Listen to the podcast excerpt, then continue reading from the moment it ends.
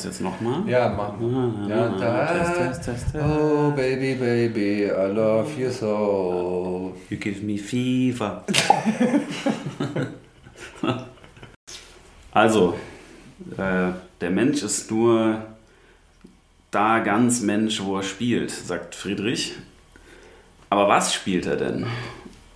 Vielleicht Mortal Kombat. Und äh, da will ich heute mal ein bisschen drüber reden mit dir.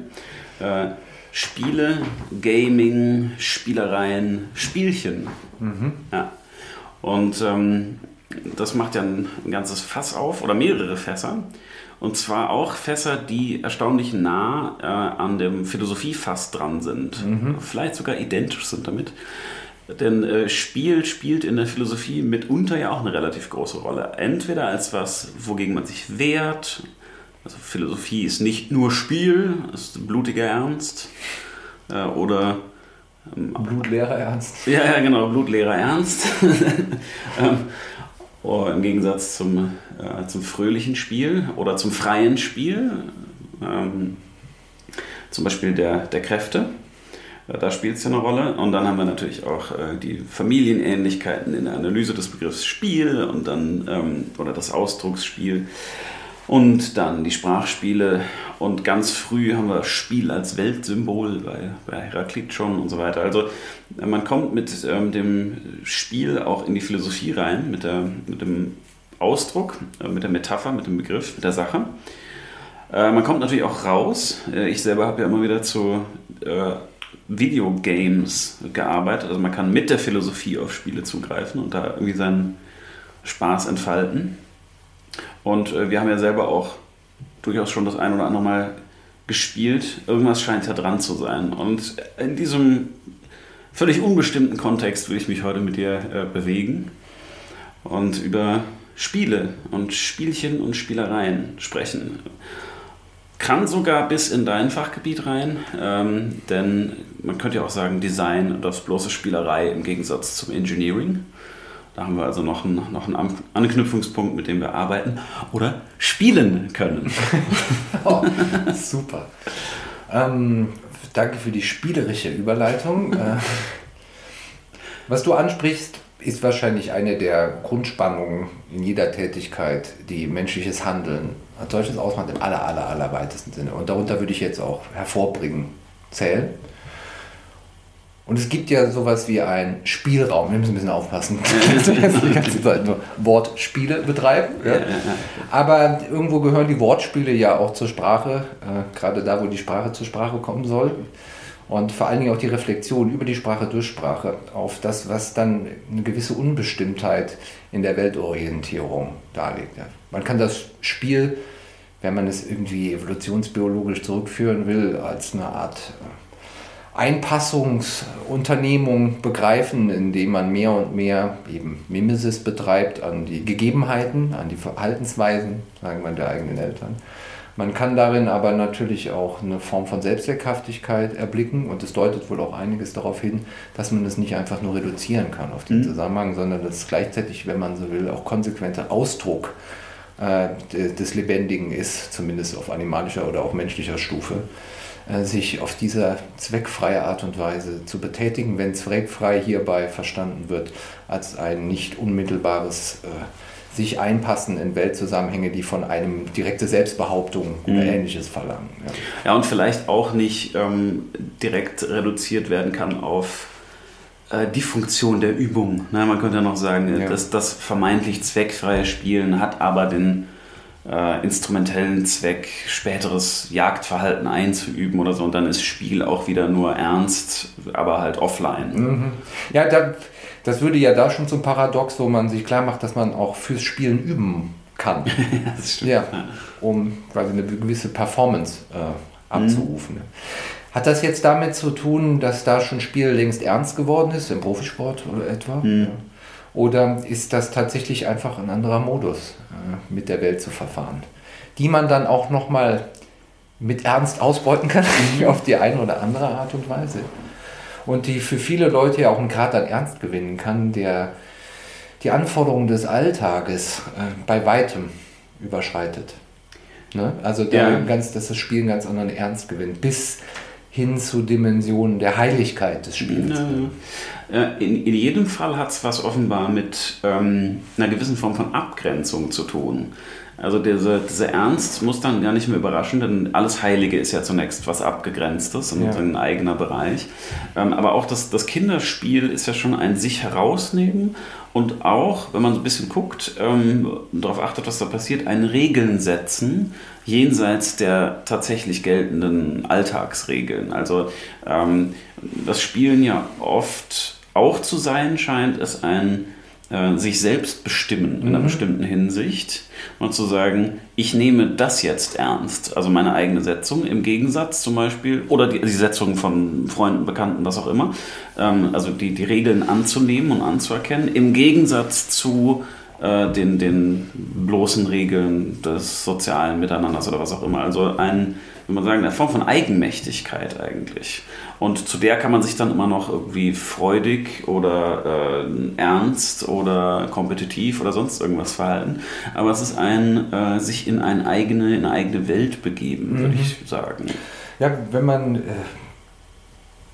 vielleicht die steile These wagen will, dass im Spiel so mit Blick auf die Selbstbestimmung nicht nur ein unwesentlicher Aspekt benannt ist, sondern vielleicht sogar die Tiefendimension dessen, was auch unsere Normativität überhaupt, sagen wir mal, kochen wir es wie runter, die Konventionalität unseres Weltverhaltens anbelangt, ja, die ja nicht mit eiserner Notwendigkeit festgeschrieben ist, sondern nee, genau. in dem Sinne ausgehandelt wird. Aber dieses Aushandeln hat den spielerischen Charakter in sich dass man sich aufeinander einspielen muss in dem Sinne und dass auch jede Form der Selbstbestimmung, die jetzt etwa mit der Erwartungshaltung bricht, ähm, in der man sich befindet und die man als exzellente Momente der Autonomie begreift, dass die wiederum aber getragen sind überhaupt von der spielerischen Perspektive, jetzt die Regeln, wenn man so will, im Spiel zu ändern. Mhm. Und liegt da nicht vielleicht sogar ein Weltverhältnis zugrunde, das sozusagen, du hast es Heraklit schon erwähnt, äh, ein Spiel äh, sich entfalten lässt und auch das Mittun, das sich bestimmen nach den Regeln der anderen, solange ich sie nicht breche, immer noch latent mhm. Ausdruck bleibt einer gewissen Selbstbestimmung, des sich Entscheidens nach den Regeln zu spielen. Ja, ja. Und äh, ja, und dann in dem Wechsel der Regeln einfach nur noch evident wird, also als Ausnahme die Regel bestätigt wird im wahrsten Sinne des Wortes, äh, dass hier was im Spiel ist. Ja, ja deshalb ist ja auch das sich, erkennt man ja, sich unterwerfen unter Regeln ein sehr freier Akt, der auch wieder erst äh, weitere freie Akte ermöglicht. Also erst wenn ich mich sozusagen den Regeln des, banales Beispiel, des Schach unterwerfe, kann ich frei entscheiden, welchen Zug ich mache. Mhm. Ähm, von denen, die erlaubt sind. Ähm, und damit geht natürlich ein ganzer, ganzer Sinnhorizont erst auf. Also das ist was weiteres, was im Spiel, glaube ich, passiert, dass sozusagen Horizonte abgesteckt werden mit diesen Regeln, in denen man sich dann bewegt und aus denen man dann auch wieder aussteigen kann. Also das Schöne am Spiel ist ja, man kann es machen und dann wieder gehen. Mhm. Ähm, die, die, Wirklichkeit hat ja den großen Nachteil, dass man sich ihr nicht so restlos entziehen kann. Spiele kann man spielen oder sie nicht spielen. Ja da käme jetzt die Unterscheidung im Kopf, die im Deutschen natürlich nicht so auf der Hand liegt zwischen äh, Game und Play. Mhm. Ja, also wenn ich das recht erinnere, das Game wäre eben die, der Regelsatz, äh, auf den ich mich quasi spielerisch einlasse. Und das Play wäre dann doch eher so eine Form von äh, kindlichem äh, freien Flottieren der eigenen Fantasie, der Assoziation. Vielleicht ist das abbildbar auf so eine Unterscheidung, vielleicht ein bisschen gewollt, zwischen Fantasie und Einbildungskraft. Ja. Mhm. Wenn man das philosophiegeschichtlich aufzieht, ähm, wird die Fantasie immer als diese regellose, wilde, wuchernde mhm. äh, Kraft begriffen, die es dann erst noch zu zähmen gilt. Und da, wo die quasi konstitutiv wird, also sich von vornherein mhm. in einem Wechselspiel mit äh, Ordnung, Regelhaftigkeit, Verstand bewegt, man dazu neigt, zumindest im deutschsprachigen Kontext, und wir reden da ja nichts geringer als also im deutschen Idealismus oder so, ja, es mit Einbildungskraft zu tun hat. Ja. Mhm. Als eine geordnete Produktion. Ja, wenn man es im Alltag beobachtet, zum Beispiel bei Kindern, ähm, ist es ja so, dass es dass dann Übergang stattfindet. Also man hat ja einen, einen irgendwie fantasiereiches Spielen, irgendwie vor sich hin spielen, was dann irgendwann übergehen kann in ein, jetzt sagen wir mal so, ähm, ne, also ein, meinetwegen irgendwie Ballon hochhalten oder mit, einfach nur mit einem Ballon spielen, mhm. irgendwie zu, der Ballon darf den Boden nicht berühren, zu, der Ballon darf den Boden nicht berühren, aber die beteiligten Spieler dürfen ihn auch jeweils nur einmal berühren und so weiter und so weiter. Also sozusagen, das, da, da gibt es, glaube ich, einen Übergang. Ähm, durch, also ein Übergang durch ja, Konstitutionsleistung, dass man ja. feststellt, okay, ich habe hier so einen Raum aufgemacht, ich kann mich irgendwie bewegen, da passiert irgendwas mit irgendwelchen Objekten, die ja dann auch eine Bedeutung kriegen, die sie eigentlich nicht haben. Also da, da ist dann ein Kreativmoment natürlich auch drin, also dass ich sowas wie Props habe. Ähm, und der Ballon wird ja dann nicht unbedingt zu was anderem, also nicht wie, bei einem, wie beim Schach, dass irgendwie die, die Schachfigur ist jetzt der Bauer, sondern der Ballon bleibt ja der Ballon. Aber er, hat, hält die Bedeutung, dass er da nicht draufkommen darf. Also es kommt sozusagen eine, eine, eine Semantik dazu zumindest, ähm, die wir ja frei wählen. Also äh, dieser Moment der Freiheit und der Setzung scheinen, scheinen mir ganz wichtig zu sein. Und zugleich sind aber viele Spiele, und natürlich haben wir den Ausdruck Spiel jetzt nicht definiert, werden das auch nicht machen. Man, wir wissen ja auch, dass das äh, quasi nicht möglich ist. Ähm, mit dem Ausdruck Spiel kann man immer nur spielen. Äh, das ist, glaube ich, ähm, auch interessanter, als ihn definieren zu wollen. Hm, kommt ja trotzdem auch ein Moment der Vorgegebenheit ins Spiel. Also äh, es ist ja nicht nur freie Setzung, sondern auch, ich bewege mich in Räumen, in denen mir schon Möglichkeiten angeboten werden, die ich so oder so nutzen kann. Also ich kann Sprache nutzen, um irgendwie Verwaltungsordnungen aufzuschreiben oder ich kann Sprache nutzen, um naja, zu dichten. Ähm, weil dann die Frage ist, ob das schon Spiel ist. Man hat philosophische, vielleicht doch auch eher spielerische Ansätze, aber die bauen natürlich auf einem vorgegebenen Feld auf mit dem ich dann spiele. Also deshalb nur als, als, als Kontrast, es ist nicht nur freie, fantastische Setzung, sondern es ist auch ein, ein passives oder ein Aufnehmen, eine Reaktion auf kann auch spielerisch sein. Oder das Spielerische hat auch ein, ein reaktives, responsives Moment. Mhm. Ja, während du das sagst, schießt mir so die, die Idee der Zwangsneurose in den Kopf die von außen betrachtet ja was, also verbohrt Spielerisches hat. Ne? Mhm. Ähm, etwa, ich darf nur auf die Platte springen und äh, ich muss mhm. darf sozusagen auf keine Fugen treten und so weiter. Und ähnliches findet man bei exaktem Kinderspiel. Ne? Mhm. Ne? Da aber in der Freiheit der Willkür vielleicht, ja, oder vielleicht ist das eine Rückprojektion, ja, unschuldig, bla bla bla. Ja. ja, also dass dann die Frage aufkommt, ja, ist der Zwangsneurötung eigentlich der, der, der wirklich Kind geblieben ist, ja, ja. Äh, sich verbissen Kind geblieben ist an, an der Willkür der eigenen Regelsetzung festhält. Mhm. Oder umgekehrt ist das dann äh, eine Pervertierung sozusagen der Leichtigkeit des Spiels, des Regelsetzens, äh, der Möglichkeit, die Unverbindlichkeit aufzuheben. Ja. Seiner eigenen Setzung ein bisschen zugrunde geht, eigentlich. Ja, also die, man könnte sagen, die vollkommen selbstbestimmt spielerisch sich Dinge ausdenkt, ja, äh, die dann aber zu ehernen Gesetzen werden mhm. für die eigene Psychohygiene. So, ne? Und ja, was ist da quasi im Spiel? Was ist da auch kaputt? Wo ist da irgendwie was faul äh, in mhm. diesem Kontext? Irgendwie scheint mir das in diesem Kontext äh, zumindest ein interessantes Veranschaulichungsbeispiel zu sein, um sich darüber klar zu werden, wie das eine durchaus in das andere umschlagen kann. Mhm. Also wie stark Regel und äh, Regelbruch, jetzt nicht primär, sondern eher, wie soll man das nennen? Ähm, das Spielerische der Regelsetzung und der Regelbefolgung. Äh, sich auskristallisiert, einmal in die eine Richtung, einmal in die andere Richtung und damit einen Zusammenhang offenlegt, der äh, auch das Spiel in seinem Kern nicht als so ein freies, ja, mal sagen, ja, laissez-faire begreift, mhm. ja, sondern dieses laissez-faire immer noch eingehegt ist in, in einen Raum, in dem es sich vollzieht und umgekehrt die strenge Befolgung von Spielregeln doch auch starke Ähnlichkeit besitzt mit äh, jetzt nicht nur pathologischen Phänomenen, mhm. sondern tatsächlich auch der Erfüllung von Normen oder ähnlichem, auf die man sich ja dann einfach einlässt. Ja, ja, ja, ja also in dem Sinne kann man sich überlegen. Und daran auch viel Macht äh, ähm, sich vollzieht. Ja, sozusagen ist zum Beispiel die Straßenverkehrsordnung ähm, nur dadurch von Schachregeln unterschieden, dass man irgendwie Schaden anrichtet und Ärger kriegt, wenn man sich nicht dran hält. Mhm. Also der Sache nach sind es halt Regelsysteme, an die wir uns halten. Und die einen sind halt äh, ja, Effekt vermindert. Ja, ja, ja, genau. Ähm. Ein als ob, ja, was ja auch immer ein Begriff wäre, der in diesem Kontext gerne fällt, mhm. als ob man quasi die Virtualität überwechselt, wenn man etwas als Spiel erklärt. Aber wer etwa so ein ganz schlechter Verlierer ist wie ich, mhm. Mhm. und Risiko spielt in der Pubertät, mhm. der äh, hat sich vielleicht leichter davon einen Begriff gemacht, was es heißt, wie wenig Effekt vermindert eine tatsächliche spielerische Auseinandersetzung ja, an einem also, Freundesabend. Ich, ich, bin ja nicht nur ein schlechter ähm, Verlierer, ich bin auch ein schlechter Gewinner.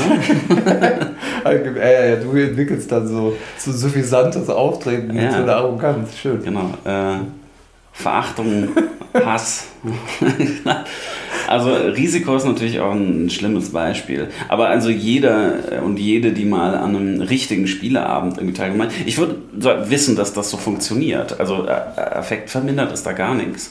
Wenn man es richtig macht. Ja. Also wer will denn mit jemandem spielen, der das Spiel nicht ernster nimmt als ein Großteil des Alltags. Okay, ich meinte auch nicht äh, Affekt, ich meinte Effekt. Äh, ah, ja, ja. Mit ja. Blick auf die eigene Realität und die sozialen Konsequenzen. Aber das gerade habe ich ja selber ja. einfach. Aber mir kommt dabei der Gedanke, dass vielleicht eine der despotischsten Regierungsformen politisch betrachtet natürlich die des freien Spiels des Eins an der Spitze ist.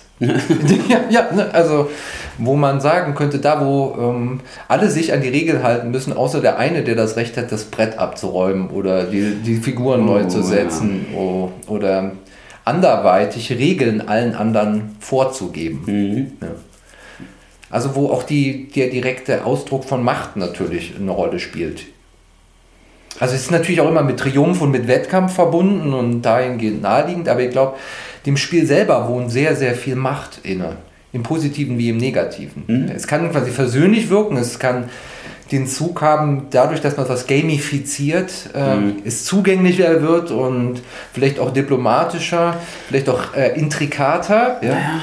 Ähm, es kann aber auch durch das Spiel einen Charakter gewinnen, der einem gerade die eigene Ohnmacht demonstriert auf eine Weise, die äh, einem noch die letzte Illusion nimmt, es auch noch anders machen zu können. Weil es ja ein Spiel sei. Ja, ja. Ne? ja. Also Funny Games ist so ein mega dreckiger Film. Ja, der, ja, der, das, ja, der genau an der Grenze, also von Michael Haneke, der genau an der Grenze operiert. Ja. Zu zeigen, wie eklig äh, und wie gewalttätig eigentlich diese, dieser ganze Zusammenhang ist. Was nicht heißt, dass Spiele gewalttätig sein müssen, aber dass mhm. das sehr stark damit rein geht. Ja, ähm, ja ich habe jetzt auch gerade äh, Stichwort Gamification, das hat ja immer was Manipulatives auch. Also selbst wenn es nicht offen gewalttätig ist, ist es so ein, ähm, äh, ja, ein Tool, was man benutzen kann, ähm, um Menschen dazu zu kriegen, Sachen zu machen, die eigentlich langweilig sind. Und dann frage ich mich auch, wie funktioniert das? Also was ist es an der Gamification? Warum ähm, ist dieses Spielen so wichtig dafür, dass man eine Motivation hat? Naja, und gamifizieren tut man ja nicht nur Sachen, die man normalerweise nicht machen würde ähm, oder die irgendwie so gemacht werden müssen, aber offenbar niemand von sich aus machen will, sodass Gamifizieren ja darin besteht, irgendwie noch eine Zusatzdimension drauf zu kriegen die irgendeine motivationale Wirkung hat. Also gamifizieren heißt, ich mache irgendetwas mit einer Tätigkeit, dass sie danach attraktiver ist als vorher, mhm. weil es Spielelemente darin gibt, jetzt, die es vorher nicht gab und die das Ganze irgendwie erträglicher machen. Also es ist fast so ein, wie man sagen, ein Trick eigentlich. Ähm, und dieser Trick funktioniert ja nur, weil irgendwas in uns angesprochen ist. Und ist das, ja, das Kompetitive, aber das Kompetitive jenseits der, der Lebensbedrohlichkeit, ähm, so was ist so toll daran, irgendwie so Items zu sammeln zum Beispiel oder äh, eben im Ranking besser zu sein. Äh, ist, ist, das ist doch, was Gamification irgendwie interessant macht. Ähm, ich finde es gerade interessant, dass du von einem Trick sprichst, mhm. weil mir dann der Gedanke kommt, dass das natürlich ein Spiel mit, dem, mit der Spielerhaltung der anderen ist. Mhm. Ne, verkaufen wir das, spielen wir das doch mal so, nicht als äh, klare direkte Ausbeutung, sondern spielen wir das mal als Spiel. Ja? Ja. Und da scheint ja auch schon so eine Willkür mit äh, drin, die eigentlich befremdlich ist. Also ich stürze mich auch mhm. quasi äh, fast ähm, äh, reflexartig an dem Begriff der Gamifikation, weil ich das Gefühl habe, dass da was kaputt geht. Ja. Und ja. da gar nicht viel gewonnen wird, sondern dass das einfach nur noch eine, eine Raffinierung äh, von bestimmten Mechanismen ist, die äh, ja eigentlich instrumentelle Vernunft sind im Deckmantel äh, quasi der, des Selbstzwecks und der mhm. Befreiung. Damit will ich nicht sagen, äh, dass diese Welt ohne das auch auskäme. also ich meine, jetzt instrumentelle Vernunft und so weiter ja. und wir den ganzen Tag eigentlich nur spielen müssten. Ja? Das wäre die schlimmste Arbeit, die man sich denken kann. Oh Gott, was soll ich jetzt spielen? du darfst dich nicht ernähren. Nein, ich muss spielen. Ähm, das Kalorien Ja, genau, jetzt spielen wir ernähren. Ja. Und wir denken uns alle eine Farbe aus für unsere Gabel. Nein, also ja, das sich ja auch quasi als so ein Horrorszenario äh, artikulieren. Aber du weißt, was mhm. ich meine an der Stelle. Ja da scheint etwas verloren zu gehen, äh, gerade da, wo man gleichzeitig meint, es käme was dazu oder ein mhm. Element würde das Ganze auflockern oder so. Ne? Ja, das macht, das macht alles Mögliche. Also das einerseits Profanisierung auch ja, des genau. sakralen Charakters des Spiels. Ja. Äh, wollte ich gerade sagen, also es macht ja auch die Spiele kaputt. Ja. Ähm, also ich, ich will Spiele als Spiele behalten, als was ähm, auch in was ich mich reinflüchten kann oder auf was ich mich freuen kann, was eine Ausnahme darstellt. Ähm, und ich will nicht, dass mir das weggenommen wird, einerseits. Und andererseits, äh, die, die Maskierung des Banalen und Sinnlosen und des Drögen finde ich auch nicht richtig. Also dann sollte man sich vielleicht lieber überlegen, ob man das machen muss. Äh, ob das muss das oder, oder können wir das auch lassen, bevor man da so Gamifizierung drauf klatscht. Äh, aber vielleicht tun wir der Gamifizierung auch Unrecht. Ja, ja, nee, nein, ja, kann ja sein. Ja. Vielleicht ist das ja auch dann eine enorme Motivationsleistung, wenn Leute dazu bringt, was ja auch gar nicht so leicht ist, im richtigen Moment einen Arbeitssuchenden Antrag zu stellen und nicht erst festzustellen, dass es schon zu spät ja, ist. Ja, vielleicht lässt sich das ja gamifizieren. Ne? Arbeit, the game. ja, sehr schön. Hm. Äh, kann man natürlich machen, ja. Aber jetzt was wir hier machen, ist natürlich jetzt selber auf eine spielerische Art und Weise einen bestimmten Begriff abspielen. Ne? Und dann gibt es diese schöne Wendung bei Thomas Mann. Denken ist spielender Hass. an der ich immer wieder hängen geblieben bin in meinem Kopf, äh, mhm. seitdem ich sie das erste Mal gelesen habe. Und irgendwas scheint ja daran zu sein.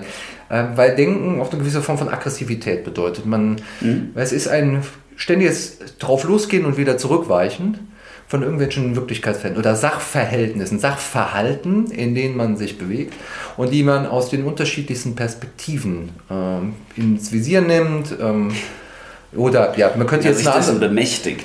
ja, es ist und man nimmt es in die Hand, man, äh, man lässt es sozusagen kreisen, man äh, hat ja so eine protoästhetische Betrachtungsweise mhm. davon.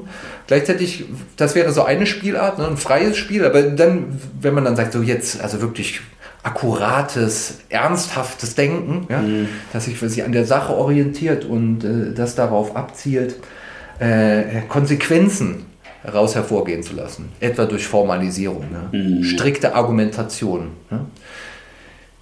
Wäre halt einfach nur eine andere Form von Spiel an, an mhm. der Stelle. Eine andere, sagen wir mal, Drastik des Regelbefolgens oder so. Ja? Äh, die aber trotzdem noch in diesem Horizont der Möglichkeit des so oder so Adressierens äh, verbleibt. Ja. ja. Und dann gibt es halt Spielverderber, die einen für die anderen. Ja. ja. Jetzt kommen wir zum Punkt. Nein, das ist gerade der Punkt. Ja, genau. Ähm, zugleich gibt es natürlich auch in der ernsthaften Forschung immer wieder das Spielerische, ähm, zum Beispiel der Gedankenexperimente. Und ich meine jetzt nicht die, nicht die philosophischen, da bin ich eher skeptisch. Ähm, weil die einfach so unendlich viele Voraussetzungen zu machen. Stellen wir uns doch mal vor. Nein, warum? Das will ich mir nicht vorstellen. Ähm, sondern zum Beispiel in der Physik, ähm, äh, wo ja Gedankenexperimente in der Geschichte auch eine sehr große Rolle gespielt haben, so dass man auch da eine Funktion der, der spielerischen Einbildungskraft hat, ähm, die dem, wirklich dem großen Ernst und der, der Ernsthaftigkeit der Forschung keinen Abbruch tut. Ähm, insofern auch wieder eine, eine Kombination und natürlich kann man auch da einen Spielverderber spielen und sagen, ja, aber das Bild funktioniert nicht oder äh, sozusagen, das sind jetzt irgendwelche Grenzen erreicht oder man kann versuchen, irgendwelche äh, Grenzen abzustecken und darauf hinzuweisen. Aber äh, auch da gibt es also eine, eine, Verwebung von ernsthafter Forschung und irgendwie des spielerischen, spielerischen Umgang. Ja, auf jeden Fall. Ich bin jetzt in meinem Kopf äh, natürlich am Rumspielen mit diesem Gedanken des spielenden Hasses ja, Mhm, ja, und, ja. in diesem Zusammenhang. Da wollte ich auch nicht weg von. Nein, nein, nein, weil, äh, diese, weil dieses Verhältnis dazu ja spannend ist. Das heißt ja eigentlich ist so eine, äh, so eine Verkniffenheit äh, Mhm. im Denken selber, die nicht an die Sachen selber heranreicht oder heran oder ranlangen will, sondern die sie auf spielerischer Distanz hält. Ja. Aber wo Hass ist, da ist auch Liebe. Nur wäre die Frage, es ist dann Denken eine Form von, äh, von verklemmter Liebe. Mitunter. Vielleicht ja, könnte sein. Platon lässt grüßen. Aber Oder befreiter Liebe. Ja, oh, ja, sehr schön. Befreiung vom Spiel, endlich. Ja. Ja, und Körper, auch I. Und, und Personen, auch. Äh. Ja. Ja, aber dann kann man sich überlegen, in, welchen Dimensionen wird denn gespielt? Ähm, und womit wird denn gespielt? Und wer spielt denn alles mit? Äh, da ist Platon ja wieder eine gute, gute Anlaufstelle. Ähm, man spielt alleine, man spielt zu zweit, man spielt in der großen Gruppe, man spielt um, man spielt mit, man spielt in, also in einem Medium und so. Also das, äh, das scheint irgendwie eine sehr flexible Angelegenheit zu sein, ein sehr fundamentales Verhältnis, was sich sehr unterschiedlich ausprägen kann. Du hast ja vorhin Virtualität auch kurz schon angesprochen und das ist natürlich ein ähm, Thema, was, was mich immer wieder beschäftigt hat, nämlich äh, Videospiele, also das, das neue Medium der computergenerierten Räume ähm, ist eines, was Spiele schon wieder auf eine neue Ebene gehoben hat, ähm, weil man, man spart sich sozusagen die kindliche Fantasie. Äh, man muss sich nicht vorstellen, dass da ein Schwert ist, sondern man sieht es endlich. Äh, und da ist es auch nicht so, dass man sich mit Freunden einigen muss, äh, nach wie vielen Schlägen man jetzt irgendwie raus ist, sondern das Spiel macht es alles für einen. Ne? Ist sehr praktisch erlaubt einem aber eben so eine Form von ja, fantastischem Erlebnis, in das man eintauchen kann. Also die Metapher der Immersion äh, ja immer wieder angeführt. Und wo man sich auch wieder rausziehen kann. Oder wo man drin hängen bleiben kann natürlich auch. Und da ähm, frage ich mich schon, mh, naja, was da passiert. Äh, denn was dahinter steht, ist ja überhaupt kein Spiel. Weder wirtschaftlich noch sozusagen informatisch, ähm, noch sozusagen vertrieblich äh, und psychologisch ist es ja auch kein Spiel. Spielsucht zum Beispiel äh, ist, ein, ist ein großes Problem. Die Ablenkungen, die die Spiele bieten, sind ein großes Problem. Also es gibt ganz viel, was an Spielen nicht spielerisch ist, aber virtuelle Spiele sind natürlich trotzdem eine Weise des Spielens, die ganz viele Menschen die ganze Zeit ähm, oder sehr oft Bei der Stange halten. Genau, und ähm, das finde ich eine interessante Frage, warum wir da immer noch so drauf anspringen. Ähm, Ja, und können wir gab's- denn anders? Ja.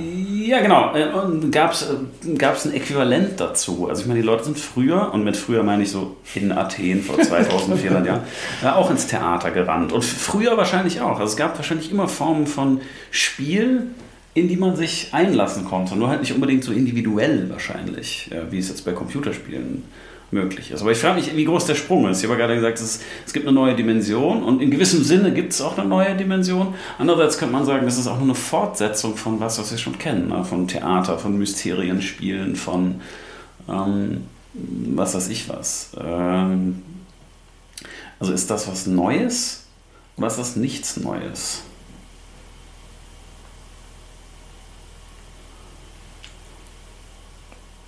Vielleicht ist der Begriff der Aufführung dabei gar nicht so schlecht. In dem Ah. Sinne, dass was wir als Semantik verhandeln, im Unterschied quasi der, der Abläufe, Mhm. dass sich verständigen über die Bedeutung dessen, was geschieht. Nicht über die Art und Weise, wie es zu geschehen hat. Ja, quasi die Syntax das ist jetzt sehr schwammig. Ja. Äh, Mhm. Aber worauf ich hinaus will, ist, dass das, wie wir dann unser Weltverhältnis, wie es sich etabliert in seiner Pragmatik, also die ganze Kette der Umzug, ja, Mhm. in der Rückbindung dann auf die Frage, um Willen wir das eigentlich tun, Ja. ja. und damit uns adressieren als das große Fragezeichen der Mitte dieser ganzen Abläufe. Ja. So, was bringt das eigentlich? Was soll das Ganze? Ja, ja, ne? ja. dass da äh, gerade im Spiel, im öffentlichen Spiel etwa der äh, Tragödienaufführung des Mysteriums und so weiter, Ja. bis hin äh, zu den sportlichen Großereignissen der Gegenwart, das neu verhandelt wird. Aber verhandelt nicht in dem Sinne neu, dass da jetzt politische Entscheidungen getroffen würden mhm. oder ähm, alles, aber dass sich das nochmal spiegelt und diese Vollzugsweisen auf einer, ja, natürlich nicht rein simulativen Weise in dem Sinne oder rein mimetischer Weise, aber in ihren ganzen Potenzialen, in ihren symbolischen Aufladungen, ja, in ihrer ganzen Semantik auch immer überlagert sind von den Realitäten, in denen man sich bewegt. Das ist natürlich bei offensichtlich Kunstwerken mhm. ähm, äh, leichter der Fall. Man kann sich quasi reindeuten, man kann sich projizieren auf die Geschehnisse und die als Schlüssel der Auslegung gesellschaftlicher Konflikte verstehen etwa. Muss man nicht, kann man aber. Mhm. Aber selbst noch im Sport, in der Dynamik, in der Verschiebung der verschiedenen Strategien und auch Taktiken, die Spiele bereitstellen und die irgendwo auch eine Evolution der verschiedenen äh, ähm, Spielarten in sich selbst äh, darbieten. Ja? Also man mhm. einfach die Entwicklung des Fußballs nachvollziehen kann mhm. in seinen verschiedenen Spielsystemen. Ja? Dass darin auch immer noch ähm, irgendwo Realität durchschlägt. Ja? In einem bestimmten Vergemeinschaftungsmodus. Ja. ja in der äh, in der Art und Weise, wie etwa jetzt Rollen verteilt werden in diesem Zusammenhang. Ja. Was sich dann auch durchsetzt, nicht? Ja. also wie äh, so ein Labor, daraus kann man nicht unmittelbar was ableiten. Ja? Man kann aber darin was ablesen. Ja. Und dann, was kann man dann ablesen ähm, in, den, in den virtuellen Spielen? Ne? Man hat einerseits die Anbindung, weil natürlich gibt es dieselben Prozesse. Also gerade wenn man Multiplayer-Spiele hat, äh, ähm, unterscheidet sich das in gewissem Sinne nicht so wahnsinnig von Teamsport. Also es gibt ja inzwischen auch schon E-Sports und so weiter. Also ja. Da gibt es ja eine Eingemeindung ja. und eine Fortführung. Andererseits hat man natürlich mit dem mit virtuellen und, und, und virtuellen, was man auch alleine, ganz alleine machen kann, ähm, noch einen, einen neuen Faktor, ähm, irgendwie der Individualisierung zum Beispiel, oder eben auch der Virtualisierung des, des Selbst der da eine gewisse Rolle spielt. Ähm, und andererseits kann man auch sagen, in all diesen Spielen, und da ist fast wurscht, ob das jetzt virtuelle Spiele sind oder, oder echte, ist diese Frage, was soll das Ganze, ja auch aufgehoben. Also wenn man wirklich im Spiel drin ist, sei es als Zuschauer oder als, als Spielerin, dann stellt sich die Frage, was soll das Ganze ja nicht mehr. Denn das Spiel beantwortet die Frage. Ja, es ist dieser Vollzug irgendwie, dieses... Äh dieses Ganzen. Also das ist jetzt mhm. nicht präzise, aber man hat das Gefühl, das Ganze wird mitverhandelt in diesen Dingen. Weil es diesen Raum gibt, der quasi dieses Ganze aufführt, vielleicht äh, greifbar macht. Ne? Mhm. Und einem da eine Rolle zuweist. Und die seltsame Überzeitlichkeit ja. oder Nebenzeitlichkeit, die das Spielerische mit sich bringt. Ja. Also das, was man dann auch Diversitiment oder Amüsement nennen würde, ja. und das Verfliegen der Zeit in diesen Zusammenhängen. Und das zeigt, Vertreiben der Zeit. Ja, ähm, zeigt, dass man da ja auch auf eine andere Art und Weise ähm, Kontakt erhält zu den ähm, Vollzugsweisen des eigenen Lebens. Und jetzt nicht nur in dem Verhältnis zum Regelbefolgen, sondern mhm. auch die eigene Zeitlichkeit tritt ins Spiel mit ein. Also es es ist so, als ob man, wenn man auf das Spiel zurückblickt, zugleich auch immer die Zeit, die man verbracht hat, mit evaluiert. Ja. ja? Das also, tut man auch, aber während man spielt, ist es ja nicht thematisch. Also während man spielt, ähm, spielt es sozusagen mit, aber was thematisch ist, und deshalb meine ich die Frage, was soll das Ganze, wird ausgeblendet zum Beispiel dadurch, dass ich sage, ja, ich, ich muss jetzt in einem Computerspiel meinetwegen irgendwie diesen, diese Welt retten oder diesen, dieses Quest irgendwie noch erledigen. Oder ich muss halt den, den Balance-Tor machen, sei es jetzt virtuell oder, oder real. Also die Frage, was soll das Ganze? Äh, reduziert sich, weil das Ganze einfach nur noch das Spielganze ist. Mhm. Und was soll das? Wird ausgeblendet zu, was muss ich tun? Und das gibt mir das Spiel vor. Mhm. Das heißt also, die Fragen werden verschoben und beantwortet, sodass mhm. man dann nur noch spielt, im besten mhm. Fall, außer man wird halt rausgerissen. Ja, ja. Und dann, aber äh, da stimme ja. ich dir völlig zu, im, im Rückblick ist das dann auf einmal alles auf dem Tisch, zusammen mit der Frage, habe ich jetzt meine Zeit verdaddelt? Ja. Oder habe ich jetzt gerade was gemacht, wofür es sich zu leben lohnt? Ja, und das heißt dann im Rückblick ja auch ein bisschen, habe ich mich eigentlich gelangweilt. Ja, ja genau. während ich gespielt habe. Und das jetzt als Kontrast zu fassen, nee, also jetzt mal auf Heidegger zurückgehend, auf die Langeweile-Analyse. Ja? ja? Ähm, in der Langeweile tritt mir gewissermaßen die Welt als Ganzes entgegen und zwar in der Weise, wie ich nicht in sie passe. Ja. ja? Und das Spiel ist das Gegenteil. Das Spiel ist das Aufgehen exakt mhm. in dieser Welt. Das selbstverständlichste Aufgehen in, in, in der Welt und das heißt eben in den, äh, in den in sich geordneten Raum- und Zeitvollzügen, mhm. in der Feinabstimmung mit dem Gegenüber, entlang eines fest definierten äh, Ziels ja. und Zwecks und damit als reine Praxis. Ja. Ja? Also anders gesagt, die, der Output eines Spiels ist der eigentlich der, das Reinvestment, äh, das trägt sich selber. Es ist in diesem ja. Sinne Unterhaltung äh, ja. äh, im, im exzellenten Sinne. Ja, ja und äh, da trifft sich dann doch mit bestimmten Formen, äh, anderen Formen der Praxis oder der, ähm, der, der reinen Handlung ähm, zum Beispiel das Musikmachen, also das Spielen eines Instruments, nicht das Üben, ja. sondern das Spielen hat ja diese Qualität genau auch. Also es gibt so eine Reihe von Tätigkeiten, die genau so funktioniert. Und ich weiß nicht, ob man die alle als Spiel bezeichnen kann. Also es gibt sicher Tätigkeiten, die diese Qualitäten haben, die du beschrieben hast, die vielleicht jetzt kein, kein Spiel sind, aber ähm, das scheint mir doch eine Region ausgemacht von, von Tätigkeiten. Und ähm, gamifizieren würde ja dann heißen, Tätigkeiten, die eigentlich nicht zu dieser ja quasi heiligen Region gehören, da so mit reinzuschmuggeln. Also wie als würde man zu den Mysterien sozusagen Uneingeweihte mitnehmen, einfach nur indem man so tut, als ob so tut, als ob. Ja, ja, das ist gut. Genau. Das als ob, das als ob. Genau, das ist Gamifizierung, weil eigentlich ist es nicht als ob. Und als ob klingt immer so ein bisschen abwertend, ähm, als ob das Reale nämlich das Entscheidende ist. Aber das Reale, hatten wir es ja vorhin schon kurz von, ist ja nicht unbedingt das Interessantere, sondern das Virtuelle ist interessant. Ja, man kann auch im Spiel vielleicht erst auf die Frage gebracht werden, was überhaupt das Reale entscheidet. Mhm. Ja? Also worüber man das, was passiert, entscheiden lässt. ja, ja, also über den eigenen Lebensentwurf, ja. ja. Ähm, über sozusagen die Sozialbeziehungen etc. Es ist auf jeden Fall eine Form von Bruchkante in der Weltwahrnehmung. Man sagen, also vielleicht ist überhaupt das Haben dieser Grenzziehung und der Einhegung eines Spielraums äh, notwendig, um überhaupt Realität als Realität äh, anerkennen zu können, ja? erkennen und anerkennen zu können.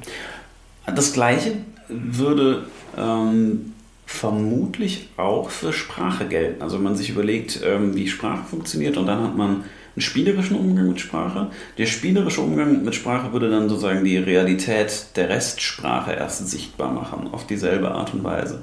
In dem Augenblick, in dem man anfängt, mit Sprache zu spielen, und zwar, das muss ja gar nicht primär sein, man kann ja auch in einem wissenschaftlichen Text mhm. irgendwie äh, Spielereien einbauen, die aber vielleicht eine ganz eigene Semantik nochmal entfalten. Ähm, in dem Augenblick wird ja dann sozusagen der, der dröge Rest oder die Realität, die Restrealität von Sprache oder das Nichtspielerische von Sprache auch erst sichtbar. Also das ist ein Verhältnis, was du vorhin ja schon, schon aufgerufen hast, ähm, dass es in der Sprache selber die Möglichkeit gibt zu spielen oder nicht zu spielen. Und das gleiche gilt ja für das Verhältnis von realem Leben und Spiel genauso, denke ich dass also das Spielen in der Sprache auch Teile der Sprache sichtbar macht. So wie das Spielen in der Realität Teile der Realität oder Konstituenten, konstitutive Faktoren der Realität sichtbar macht.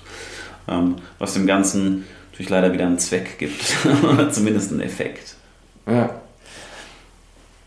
Das wäre eben rauszufinden, wie man es vermeiden kann, das Spiel eben zu so einem fundamentalen Phänomen zu machen, dass es halt als alles zugleich wieder nichts ist. Ja? Und wo, ja, genau. ob Ernst eigentlich tatsächlich das äh, Gegenteil von Spiel ist. Ja? Ist das überhaupt naja, es ist ja wirklich nicht der. der Man kann schon ernst spielen oder auch genau, nicht ja. ernst spielen. Ja spielerisch und ernst ist, ja. ist äh, entgegengesetzt. Weil interessanterweise bei den Griechen ja, ähm, dass das Spielerische mit dem Kindlichen in Verbindung gebracht wird. Also Kindereien ja, ja. sind eigentlich das Spielerische und der, der Ernst ist das, was dann später kommt. Ähm, aber das schließt sich offensichtlich nicht aus. Ähm, denn ich kann, und das ist tatsächlich de facto ja auch so, Spiele mit viel größerem Ernst, noch viel größerem Aufwand betreiben als die vermeintlich ernste Arbeit und irgendwie der ernsten, ernste Haushalt und sozusagen das, was markiert ist als das wirklich Wichtige und das wirklich Ernsthafte, ja. das wird ja mit wenig Ernst betrieben. Ja, deswegen scheint mir diese Unterscheidung ein bisschen suspekt. Mhm. Also es wird, und da hast du vollkommen recht, nirgendwo so ein enormer Aufwand betrieben wie für die Spielereien, ja? Mhm. Pläsiers sozusagen. Ja, genau. ähm, und das betrifft eben die offensichtlichen Spiele, ja? mhm. Unterhaltungsveranstaltungen. Es betrifft aber auch die Repräsentationsspiele gewissermaßen gesellschaftlicher Selbstvergewisserung. Die Spielchen. Ja, ja, Zeremonien und ähnliches, was offensichtlich von ähm, seinem Geschehen her abgehoben ist. Mhm. Und genau dieses Abheben ja als mhm. solches mhm. thematisiert, einhegt und damit, wir waren schon beim Heiligen, ne, äh, bis in die Zeremonien äh, hinein dann ähm, auch äh, markiert. Ja. Mhm. Und das erst diesen Raum, und das ist, könnte man ja sagen, paradoxerweise, gerade in den äh, heiligen Spielereien, ja, ähm, äh, ich meine natürlich jetzt äh, klarerweise Wagner, nein, meine ich nicht, aber, äh, aber du weißt, was ich meine. Ja. Ähm, dass da ein Ernst zutage tritt, den es in der Banalität des Alltags gar nicht gibt. Mhm. Ja, nicht geben soll und nicht geben kann. Ja, aber gibt es ihn da wirklich, also jetzt mal eine ganz äh, dumme Frage, ja, ist der Tod eigentlich ernst? Nein. Er ist, glaube ich, absolut unerträglich absurd mhm. und banal. Mhm. Aber ernst wird er durch die Rituale. Ja, das Zeremoniell. Ja, genau. Durch sozusagen den in dem Sinne spielerischen Umgang und ja. damit bedeutsamen Umgang äh, dieses Geschehens innerhalb mhm. einer Gesellschaft. Wohingegen der, äh, ja, der Tod, ne, so ähnlich wie bei Hegel, sozusagen das Durchschlagen eines Kohlkopfes ist, ja, in seiner Deutlichkeit. Ja. ja. So, da gibt es nichts zu deuten, ja. Es gibt auch so einen schönen Spruch von, von, äh, von Wittgenstein, oder was soll das ganze Gerede, wenn die Realität so eindeutig ist wie ein Kinnhaken. Ja? äh, und, oder ähnlich. Ja? ja? Und das hieß aber, die Unterscheidung Spiel ernst funktioniert gar nicht äh, mit Blick auf die eigentliche Unterscheidung Realität, Fantasie, Realität. Oder, ja. So, ja. Liegt ja nochmal quer. So, das vielleicht der, ja, das Gegenteil von ja, Spiel vielleicht, keine Ahnung.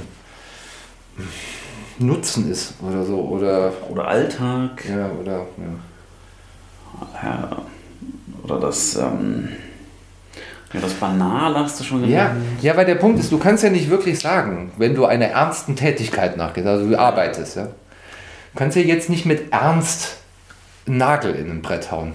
Ja, also ich, halte, ich hau das doch jetzt mal ernst da rein. Ja? Mach ja. das jetzt. Also verstehst du, was ich meine? Ja. Du kannst damit, du kannst das, irgendwo könntest du das theoretisch sogar spielerisch machen. Aber es ist lächerlich davon zu reden, dass du jetzt mit Ernst einen Nagel irgendwo Außer, außer du bist ein Kind, was es noch nie gemacht hat und Kinder können mit großem Ernst an Dinge drangehen, an die Erwachsene gar nicht mit Ernst drangehen sollten. Ja, was aber wiederum eine Bestätigung dieser besonderen Situation ja, genau. ist, dass ja. Ernst und Spiel an der Stelle quasi greifen. Ne? Und, äh, und auf der Ebene erst greifen oder dem Vorgreifen. Mhm. Mhm.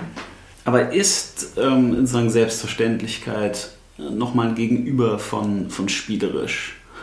Ja, von spielerisch wahrscheinlich schon, aber nicht von Spiel. Ich glaube, die Qualität des Spielerischen ähm, ist nochmal zu trennen vom Spiel auf nervige Art und Weise. Ähm, denn da gibt es zumindest phänomenologisch nochmal Unterschiede, weil du kannst ja sehr ernsthaft spielen, das wissen wir jetzt schon. Ähm, du kannst auch spielerisch spielen.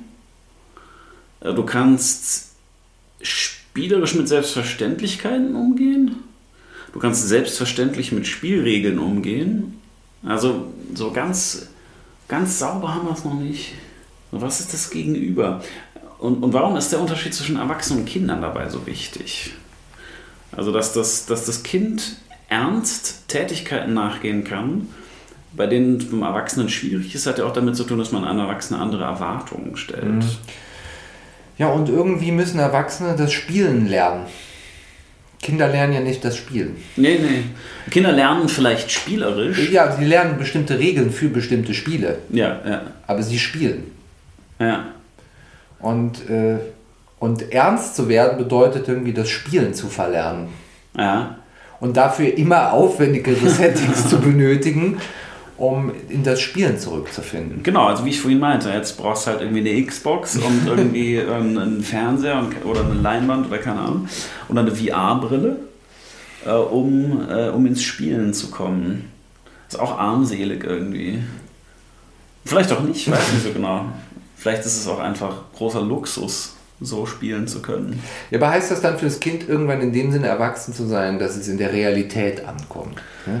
Ah, das ist auch so, also das ja. Kind ist ja schon in der Realität. Das stößt sich irgendwie den Fuß und muss ins Bett und keine Ahnung. Also sozusagen das, was Realität als Widerständiges ausmacht, das begegnet dem Kind ja auch die ganze Zeit. Mhm. Ähm, vielleicht macht es da mehr draus oder so. Oder begegnet dem weniger. Ich weiß nicht so genau. Das glaube ich aber nicht. Also die Widerständigkeit und das, dass es nicht so läuft, wie man sich das vorstellt, das ist ja was, was Kindern genauso begegnet wie Erwachsenen. Der Umgang damit ist halt ein anderer. Ja, vor allen Dingen, wenn wir über Realität reden und die, das einfach mal wörtlich nehmen. Ne? Also, mhm. was heißt es, mit einem Ding umzugehen? Ja? Dann ist beim Kind vielleicht die Projektion, wie man sagen würde, die Fantasie so stark, dass es immer noch in einem eher animistischen Verhältnis äh, mhm. sich bewegt und das einbindet in das eigene Verhalten wie ein weiterer Akteur. Ne? So. Und deswegen hat ja auch diese ganze Akteur-Netzwerk-Theorie so was Infantiles irgendwie an. ja, andererseits könnte man aber sagen, Erwachsensein bedeutet dann abzulassen von diesen Projektionen und die Dinge so zu nehmen, wie sie sind. Ja. Tut man das aber? Geht man zu den Sachen? Nein. Nee. Sondern man kann fast sagen, es ist ein seltsam verminderter Objektbezug, der sofort durchschlägt auf einen selbst. Ja. Es ist so, als ob man sich selber im im verminderten Lebensmodus äh, hm. durch die Welt bewegt und sich für diesen Moment ausklingt und sagt, ich muss noch was arbeiten, was so viel heißt, ich bin tot jetzt. ich muss das noch erledigen, was so viel heißt, wie die Sache erledigt mich jetzt erstmal und ich bin raus aus dem Spiel. Ja, ja. So.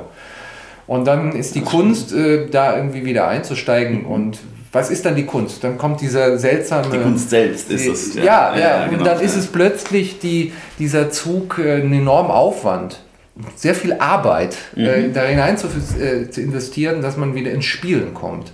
Ja, dass die Dinge wieder ins Spiel geraten und äh, diese Selbstverständlichkeit des Umgangs, meinetwegen auch als Akteure, mhm. ja, als wichtige Rollen innerhalb eines Spielgeschehens zu erfüllen zu lassen, ja. ohne sie und sich zu reduzieren auf ein, auf ein bloßes Funktionieren. Ja. Und was ich daran ganz wichtig und interessant finde, ist, dass das, das ist ja ernst, ne? ist. Genau, genau, genau. Das, ist, das ist ernst. Und das ist genauso ernst oder auch unernst oder, oder unterhaltsam oder wie auch immer, wie das, was, was Kinder machen. Also in, in dem Augenblick, ähm, in dem ich äh, irgendwie ins Theater gehe, und da Leuten zugucke oder sogar selber spiele oder selber Musik mache, ähm, tue ich das ja auch mit großem Ernst und großem Vergnügen und vielleicht auch sogar spielerisch in der Interpretation, wenn man äh, sagt, man, man hat Spielraum, man schafft sich Spielraum im Spielen und so. Ähm, das ist aber qualitativ nicht so anders als das, was Kinder dann machen. Also ich, ich nehme dann eben ähm, Objekte, die nicht zur Arbeit dienen, wobei natürlich dann die Frage ist, was machen dann Berufsmusiker zum Beispiel? Ähm, die spielen auch die ganze Zeit, aber arbeiten dadurch. Ein seltsames, seltsames Verhältnis. Aber es ist auf jeden Fall, ich nehme ein Objekt, ähm, zum Beispiel ein, Musikinstrument und spiele damit. Um, und, oder ich nehme irgendwie eine Schachfigur und spiele damit und räume sie zum Beispiel nicht nur weg. Das wäre so das Erwachsene. Ich, ich mache jetzt Ordnung und dann ist die Wohnung wieder sauber und dann kann ich irgendwie wieder dies und jenes machen, sondern ich nehme diesen Gegenstand und spiele mit ihm. Und das ist ja das, was Kinder machen. Mhm. Und das ist das, was wir nicht unbedingt machen. Ähm, oder was Erwachsene nicht, nicht unbedingt machen. So Sachen nehmen, um mit ihnen zu spielen. Äh, oder eben dann, wie du sagst, mit größerem Aufwand und Absicht und Fantasie und was können wir jetzt alles draus machen und welche Regelsysteme haben wir jetzt damit. Aber es ist ein Wiedereinstieg. Ja. Und vielleicht ist Arbeit kein so schlechter Kontrastbegriff. Mhm. Ich sage jetzt nicht das genaue Gegenteil, äh, diametral, aber ein Kontrastbegriff dahingehend, dass auch mit Blick auf die Gamification mhm. uns auf die Nerven geht, dass das Verhältnis zwischen Arbeit und Spiel umgekehrt wird. Ja. Während ich quasi bei einer Orchesteraufführung, an der ich selber partizipiere, wie auch arbeite mhm. und gleichzeitig spiele, hebt der, der Arbeitscharakter im Spiel auf. Ja. Er ist sozusagen absorbiert. Und es wäre auch irgendwo ein bisschen verfehlt oder es wäre gleichzeitig schon wieder ein Witz zu sagen, dass man da gearbeitet hätte. Ja, man, ja, es hat dann so, man merkt, da, da kommt was nicht ganz zur Deckung. Und die Gamification und umgekehrt, das ist, dass das Spiel quasi von der Arbeit absorbiert wird. Ja. Ja. Weil es ist natürlich ein dummes Spiel, äh, das nicht weit trägt, sich vorzumachen, dass man hier wirklich spielen würde, ja? Äh, mit ernsthaft spielen würde, sondern man arbeitet und gaukelt sich was vor. Ja, ja genau. So, das heißt, äh, man, man arbeitet einfach. ja. Man, und das Spiel wird selber noch als Instrument in diesem Arbeitsprozess zur Generierung von Ja, irgendwelchen ja, Dingen absolviert. Und das wäre dann halt so knallharte Poesie, so äh, in dem Sinne hervorbringen. Wohingegen das andere eben die Arbeit in der Praxis im Vollzug Ja. selber aufgehen lässt. Ja. Natürlich ist der, der Begriff der Arbeit auch vieldeutig, weil das, was man arbeitet, wenn man ernsthaft spielt, natürlich eine Form von Leistung ist, aber eben nicht Arbeit im Sinne von Lohnarbeit oder Arbeit im Sinne von, ich stelle irgendwas her, was dann irgendwie meinen Marktwert erhöht, bla bla. Also das Ganze umzu ist dadurch Ja. eben ausgeschaltet. Das ist eine Arbeit, die nicht dazu dient, irgendwie noch weiter irgendwas äh, Außer eben, ich bin Berufsmusiker, aber selbst dann oder Berufsspieler, was auch immer, ne, meinetwegen E-Sportler oder Fußballprofi oder sonst irgendwas, ähm, das ist halt einfach eine seltsame Melange. Aber dass es solche seltsamen Melanges gibt, ändert ja nichts dran, dass die Unterschiede da sind, die Ja. da halt ineinander greifen irgendwie. Ähm, aber bestehen bleiben die ja trotzdem. Also Arbeit als Gegenüber von Spiel finde ich sehr sinnvoll. Und natürlich dann Freizeit und Muße im Hintergrund. Ähm, Muße eventuell auch die Zeit, in der man wirklich spielen kann, wo Spiel nicht nur Ablenkung ist oder Spiel nicht nur ähm, die Funktion hat, sich irgendwie, das finde ich auch immer eklig, irgendwie kognitiv zu fordern, so als müsste man Spielen noch rechtfertigen. Jogging hieß das mal in den 90ern. Ja. Ja, genau. und wenn man irgendwie Computerspiele spielt, dann werden irgendwie die Daumen besser und deshalb ist es so, ja und, ich, ist doch egal, auch wenn die Daumen nicht besser werden, kann man irgendwie was spielen. Ja. Also die, die Rechtfertigungsordnung ist eigentlich falsch rum. Ja. Ich muss Spielen nicht rechtfertigen, ich muss Arbeit rechtfertigen. Also dass es Arbeit gibt und dass wir nicht ständig spielen können, ist eigentlich pervers. Mhm. Nicht andersrum. Ja, und das, da fällt mir ein, warum kommt mir dieses Gehirnjogging und mit den 90ern? Weil das tatsächlich jetzt in meiner Erfahrung und Erinnerung der eine Moment war, wo ich als Kind zum ersten Mal von Ravensburg oder sowas gab es dann so Spiele, die sich dann selber verkauft haben, als so Mindtrainer. Und Na, na, na. Das war der erste Moment, wo ich nicht mehr verstanden habe, Ja. als Kind, was hier eigentlich Spiel ist. Ja, ja, ja, siehst du mal. Ja. Weil, ne, also wo man dann so wirklich meint, okay, äh, worauf läuft das hier hinaus? Jedenfalls nicht auf sich selbst. Ja. Und das scheint doch irgendwie der Kern des Spiels zu sein.